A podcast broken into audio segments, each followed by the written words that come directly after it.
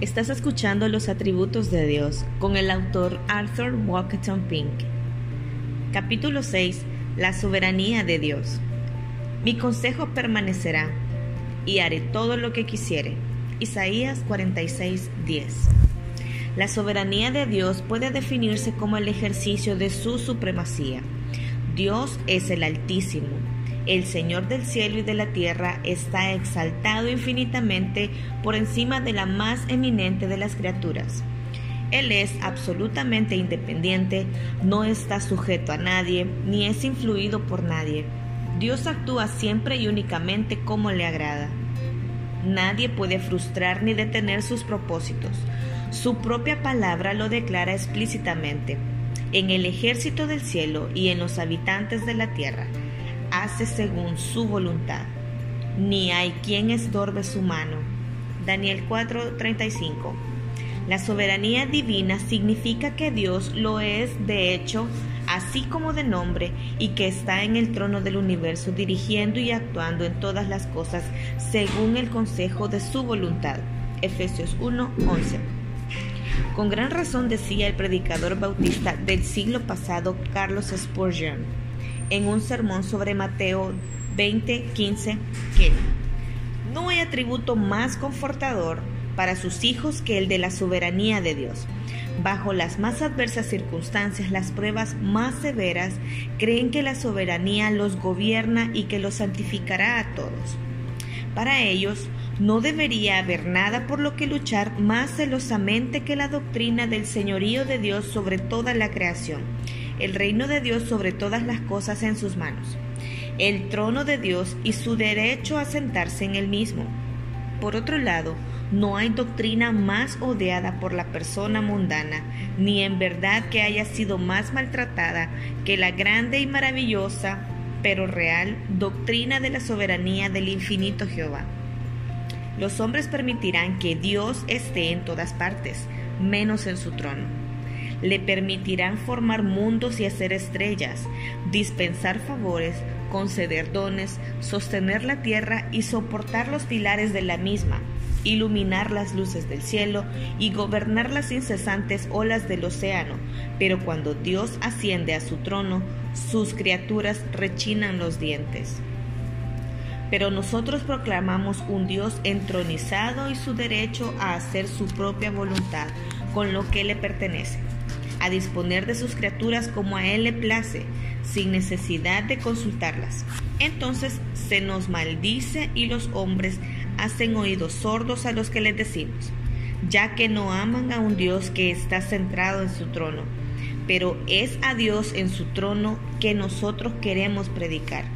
Es en Dios, en su trono, en quien confiamos. Sí. Tal es la autoridad revelada en las Sagradas Escrituras, sin rival en majestad, sin límite de poder, sin nada, fuera de sí misma, que le pueda afectar.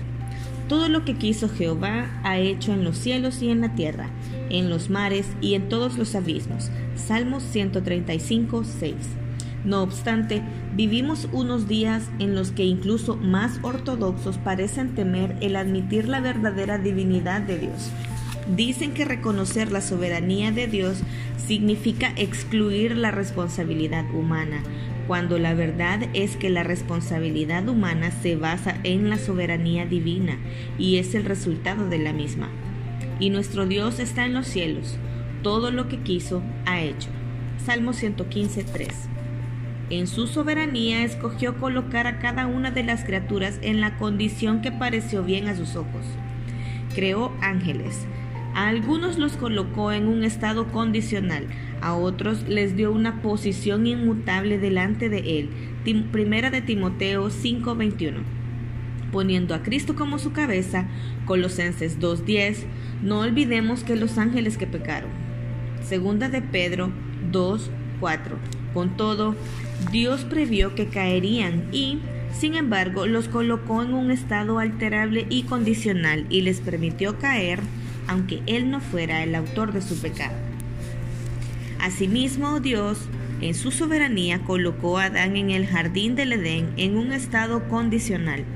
Si lo hubiera deseado, podía haberle colocado en un estado incondicional, en un estado tan firme como el de los ángeles que jamás han pecado, en uno tan seguro e inmutable como el de los santos en Cristo. En cambio, escogió colocarle sobre la base la responsabilidad como criatura, para que se mantuviera o cayera según se ajustase o no a su responsabilidad, la de obedecer a su Creador. Adán era responsable ante Dios. Dios es ley en sí mismo, por el mandamiento que le había sido dado y la advertencia que le había sido hecha. Esa era una responsabilidad sin menoscabo y puesta a prueba en las condiciones más favorables. Dios no colocó a Adán en un estado condicional y de criatura responsable porque fuera justo que así lo hiciera. No, era justo porque Dios lo hizo. Ni siquiera dio el ser a las criaturas porque eso fuera lo justo, es decir, porque estuviera obligado a crearlas, sino que era justo porque Él lo hizo así. Dios es soberano, su voluntad es suprema.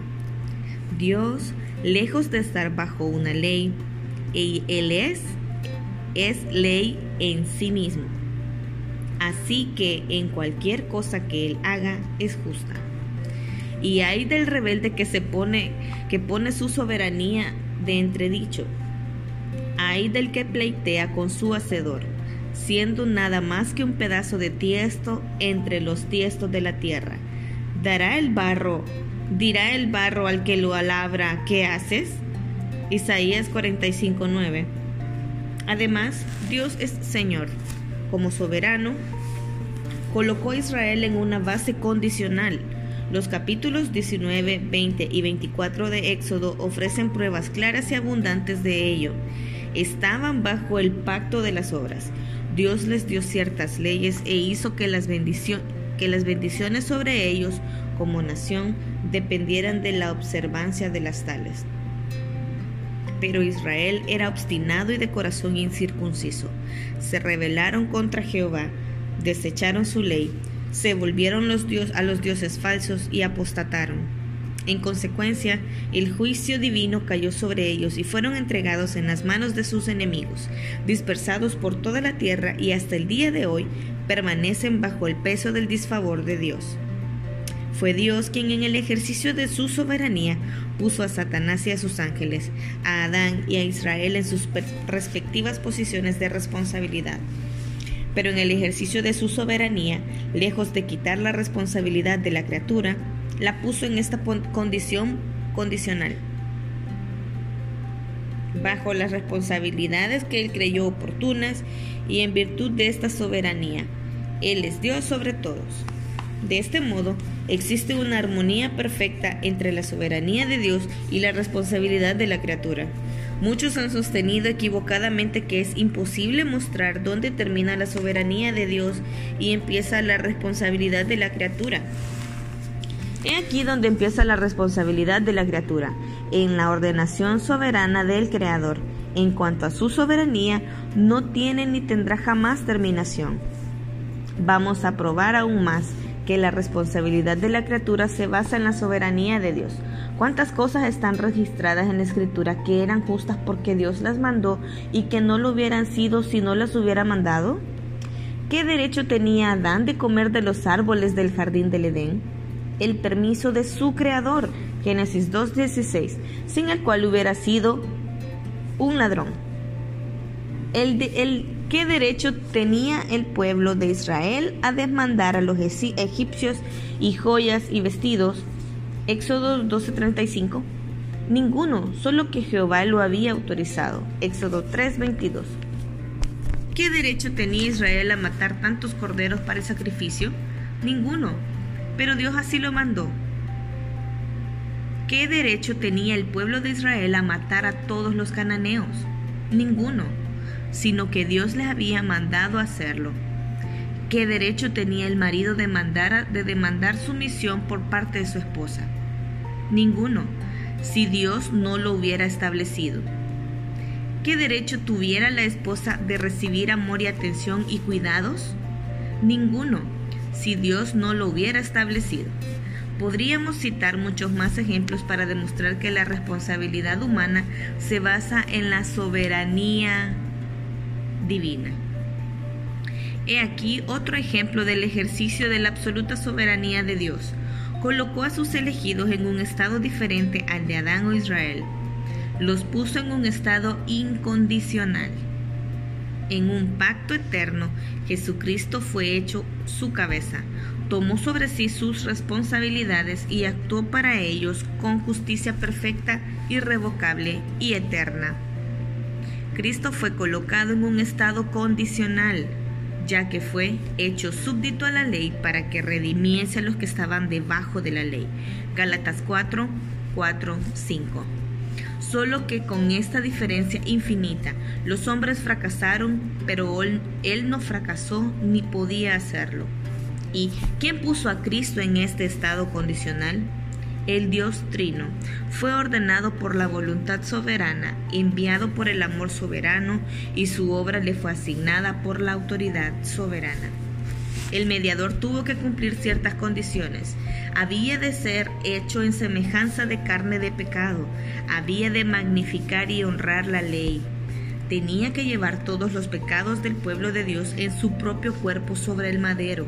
Tenía que hacer expiación completa por ellos. Tenía que sufrir la ira de Dios, morir y ser sepultado. Por el cumplimiento de todas esas condiciones le fue ofrecida una recompensa. Isaías 53, 10, 12. Había de ser el primogénito de muchos hermanos. Había de tener un pueblo que participaría de su gloria. Bendito sea su nombre para siempre, porque cumplió todas esas condiciones y porque las cumplió. El Padre está comprometido en juramento solemne a preservar para siempre y bendecir por toda la eternidad a cada uno de aquellos por los cuales hizo mediación su Hijo encarnado. Porque Él tomó su lugar, ellos ahora participan del suyo. Su justicia es la suya su posición delante de Dios es la suya y su vida es la suya. No hay ni una sola condición que ellos tengan que cumplir, ni una sola responsabilidad con la que tengan que cargar para alcanzar la gloria eterna, porque con una sola ofrenda hizo perfectos para siempre a los santificados. Hebreos 10, 14. He aquí, pues que la soberanía de Dios se expuesta claramente ante todos en las distintas formas en que Él se ha relacionado con sus criaturas. Algunos de los ángeles, Adán e Israel, fueron colocados en una posición condicional en la que la bendición dependía de su obediencia y fidelidad de Dios. Pero, en marcado contraste con estos, a la manada pequeña, Lucas 12:32, le ha sido dada una posición incondicional e inmutable en el pacto de Dios, en sus consejos y en su Hijo. Su bendición depende de lo que Cristo hizo por ellos. El fundamento de Dios está firme, teniendo este sello. Conoce el Señor a los que son suyos. Segunda de Timoteo 2:19 el fundamento sobre el cual descansan los elegidos de Dios es perfecto. Nada puede serle añadido, ni nada puede serle quitado. Eclesiastes 3:14. He aquí pues el más alto y grande exponente de la absoluta soberanía de Dios. En verdad, Él del que quiere tiene misericordia y al que quiere endurece. Romanos 9, 18. Música